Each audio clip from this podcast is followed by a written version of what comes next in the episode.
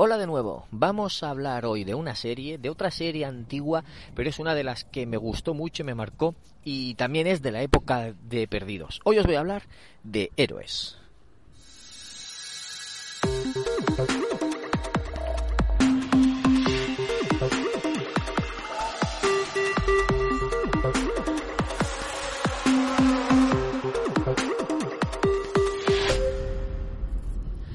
¿Qué tal amigas y amigos de Ocio 2.0? Bienvenidos a vuestro podcast de recomendaciones sobre cine, series, videojuegos, tecnología, cómics o cualquier otra cosa que caiga en nuestras manos ociosas. Yo soy David Bernat, Bernie, y ya sabéis que este es el podcast que grabo mientras paseo el perro. ¿Cómo no? ¿Cómo no? ¿Cómo no? Pues eh, vamos, a hablar una, vamos a hablar de una serie, una serie antigua, una serie clásica que me gustó mucho y que me marcó también en esa época. Si oís de fondo ladridos de un perro, pues ya sabéis que es porque estoy por la calle paseando y a veces pues se le oye que qué vamos a hacer, cositas, cositas del vecindario. Pues eso, es una serie que, que me marcó. Y la serie es Héroes o Heroes, depende de cómo la vierais, porque sí que llegó doblada al castellano, pero para estar muy al día en esa época normalmente te bajabas los capítulos de internet y buscabas los subtítulos. Y así es como veías las series, así es como las veíamos. Eh, en esa época era, era a tope todo el rato. Mm, yo no sé si lo comenté en algún episodio, que en la época de Perdidos, yo, tenía yo tengo un blog y hablaba en ese blog sobre todo de, de cine, eh, cine de superhéroes, cine fantástico, etcétera Y a veces de series y tal. Y me puse por esa época a, pues a la primera hora de la mañana buscaba enlaces de los capítulos que habían dado la noche anterior y los copiaba todos los que podía y los pegaba en un post. Y em, lo hice con Perdidos y lo hice con Héroes. Y entonces, pues ahí subió en visitas el blog, subió popularidad, eh, me llegaban muchas visitas buscando los, los episodios y ganaba posicionamiento, etcétera. Lo que pasa es que años después o meses después tuve que, que quitar todos esos posts, los tuve que poner como borradores o eliminarlos porque me metí, me crujían, vamos. me cerraban el blog si no quitaba todo eso, entonces tuve que quitarlo. Bueno, anécdotas aparte, en esa época me gustaba mucho, como dije, la, la serie de, de Perdidos, me gustó mucho la serie de Héroes y otra serie que también me gustó mucho, aunque solo vi dos temporadas, porque luego ya me cansé de ella, era más de lo mismo, y la otra serie era Prison Break, que a lo mejor algún día os la comento, por aunque sean las dos temporadas esas que vi. Entonces, claro, no sé si os acordáis que en Prison Break estaban en la prisión, en la prisión de Fox River. Entonces, yo me puse una frase de, de firma en el correo en Hotmail que era Lost in Fox River, in Fox River, Finding the Heroes. Lost in Fox River, Finding the Heroes. Esa era mi, mi frase, ¿no? Que resumía las tres series. Lost, perdido en Fox River, encontrando a los héroes. Esa era la, frase que me puse de, de firma en Hotmail y que me representó mucho tiempo porque me gustaban mucho esas tres series. Y bueno, por eso, como mi nick es Bernie, por mi apellido, lo, jugué con lo junté con Perdidos, Bernie Lost, y así fue como llamé a, a, mi blog, ¿no? La URL de mi blog, de mi blog era bernilost.blogspot.com y de Bernilos, pues luego empecé con las redes sociales, pues la primera que me hice fue Twitter, pues Bernilos, luego eh, Instagram, pues Bernilos, eh, luego TikTok, Bernilos, y todas las redes sociales y todo lo que puedo reservo mi, mi nickname Bernilos para que no me lo quite nadie y así tenerlo yo, porque eh, es casi, casi mi marca personal. Bueno, después de esta introducción voy a hablar ya de la serie. Es una serie de, de esa misma temática, de 45 minutos, americana, con, con un reparto coral con varios protagonistas y que en principio no se conocen entre sí, aunque luego van entrelazando relaciones. Eso ya hemos visto. Lo hemos visto también en otras series de la época, pero es que la, este director lo hacía de una forma, mmm, no sé, muy sutil eh, hubo, hubo, una serie, que ahora mismo no recuerdo cuál es, que era sucesora de, de, esta, vino después y era el mismo director y lo hacía de la misma forma.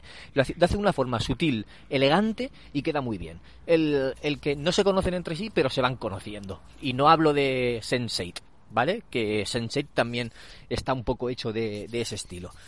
Eh, es eso, que no se conocen entre sí, pero se van conociendo. ¿Por qué? Por sus poderes. Y así teníamos, por un lado, eh, ahora se me olvidan los nombres. Los nombres de todos los actores se me van a olvidar, pero en esa época sí que me acordaba de. Sí que me, sí que me lo sabía, porque lo, lo veía mucho. Y, y luego, pues con el paso del tiempo, no refrescas, les pierdes la pista y ya no te acuerdas de quiénes son los protagonistas más, o los primeros que salieron fueron los hermanos Petrelli, eh, Nathan Petrelli y Peter Petrelli, Peter Petrelli decían. Peter Petrelli estaba interpretado por Vilo Mentimiglia. Eh, este actor ha salido luego en más series y películas, hizo del hijo de, de Rocky en Creed, si no me equivoco, y es Jack Pearson en This Is Us. Es el papel de su vida, es el que más le ha marcado y es el que le ha llevado a ser famoso eh, él y su hermano. Su hermano era, era un político y tenía el poder de volar, simplemente volar. Pero lo guardaba en secreto todos. Y Peter era, digamos, el mímico. Cuando estaba cerca de alguien, imitaba su poder y podía, y podía hacerlo también. Eh, digo el mímico porque si conocéis a la, a la patrulla X lo conoceréis. Y bueno, luego había muchos, es que no me voy a acordar de todos, pero sí que estaba el malo, Sylar, que abría las cabezas de la gente, veía su cerebro, veía cómo funcionaba y aprendía cómo, cómo hacerlo, entonces adquiría los poderes de, de, esas otras personas. Eh, igual que al destripar un reloj aprendía cómo hacerlo, pues eh, lo mismo, lo mismo con las personas. Le abría el cerebro y sabía cómo usar su poder. Y entonces el, objetivo era, digamos, detener a Sylar, de alguna forma. Luego teníamos también a Hayden Panettiere, que es una rubia que hacía de, animadora y no me acuerdo cómo se llamaba su personaje, pero su poder era como el de Lobezno, o sea, se curaba. Rompías un brazo y se le ponía bien y se curaba. Era, era Lobezna, se, se curaba muy rápido. No tenía garras, pero sí que, que era casi inmortal. Estaba el piloto de Perdidos, que no me acuerdo si se llama Jeff algo, no me acuerdo ahora mismo del nombre, que es amigo del, director. Y, y, ese era policía y ahora mismo no me acuerdo qué poder tenía. Ahora mismo no me acuerdo. Pero luego, estaba el famosísimo Hiro. ¿Era Hiro Nakamura? Creo que sí, Hiro Nakamura. Que con, intentando una, vez, una y otra vez y una y otra vez, concentrándose, consiguió desplazarse en el espacio-tiempo. Entonces podía teletransportarse y es la típica imagen que sale él, eh, él vive en Japón, pues de repente aparece en Times Square, levanta los brazos y dice ¡Yata! Yata es lo conseguí en japonés. Y no es un chiste, no, es, no es un chiste de juego de palabras, es que es verdad, es que en japonés lo conseguí, se dice Yata, pero suena como ya está en castellano. Es, es, es muy gracioso, pero sí. Yata, que por cierto, en mi, en mi luna de miel, cuando me fui a Nueva York, que estuve en Times Square, me puse con los brazos para arriba y grité, ya está, me hicieron una foto así, la tengo, por cierto, y también otra anécdota que no es de, bueno, ya lo, ya lo conté. Eh, era la temporada final, season, season finales de Perdidos y vi carteles por ahí de Perdidos y en Nueva York, en la tienda de la ABC, creo que era la ABC, me compré una camiseta de Heroes, de esta serie, de héroes. Y ponía Save the Cheerleader, Save the World. Y era como una frase, ¿no? Había que curar a la animadora, que es la, la lobezna, porque si no Sylar cogía su poder y entonces sería inmortal y nadie podría vencerlo. Y por eso era el lema de la, de la temporada. Save the cheerleader, save the world. Y bueno, había muchos héroes más, había muchos personajes. Eh, lo interesante era eso, cómo se relacionaban entre sí, cómo se iban conociendo, cómo iban ocultando sus poderes. Era como si fueran mutantes. Eh, nacían, habían hecho, nacido con los poderes, entonces era como si fueran mutantes, como si fueran los X-Men, pero en un mundo real. Estaba muy bien hecha, era muy, muy interesante. Eh, ya digo que hay personajes, hay actores que los hemos visto en, en otras series. Y, y, hay un hay un personaje, hay un actor que salía en, en Prison Break y aquí sale en la segunda temporada, creo que era en la cuarta temporada, haciendo de malo, de un malo en una en un circo que uno delgado con la nariz así grande, que si lo veis, si lo veis seguro que sabéis de quién os hablo. Y, bueno, pues no sé, muchísimos actores, muchísimas relaciones entre ellos. Ya digo que era una serie muy elegante, por cómo se relacionaban entre sí, por cómo se iban descubriendo sus poderes, la, la emoción, la intriga que tenía de ver a ese malo, porque claro, para conseguir más poderes los mataba, tenían que morir, porque le, abre la cabeza, y era, era inevitable.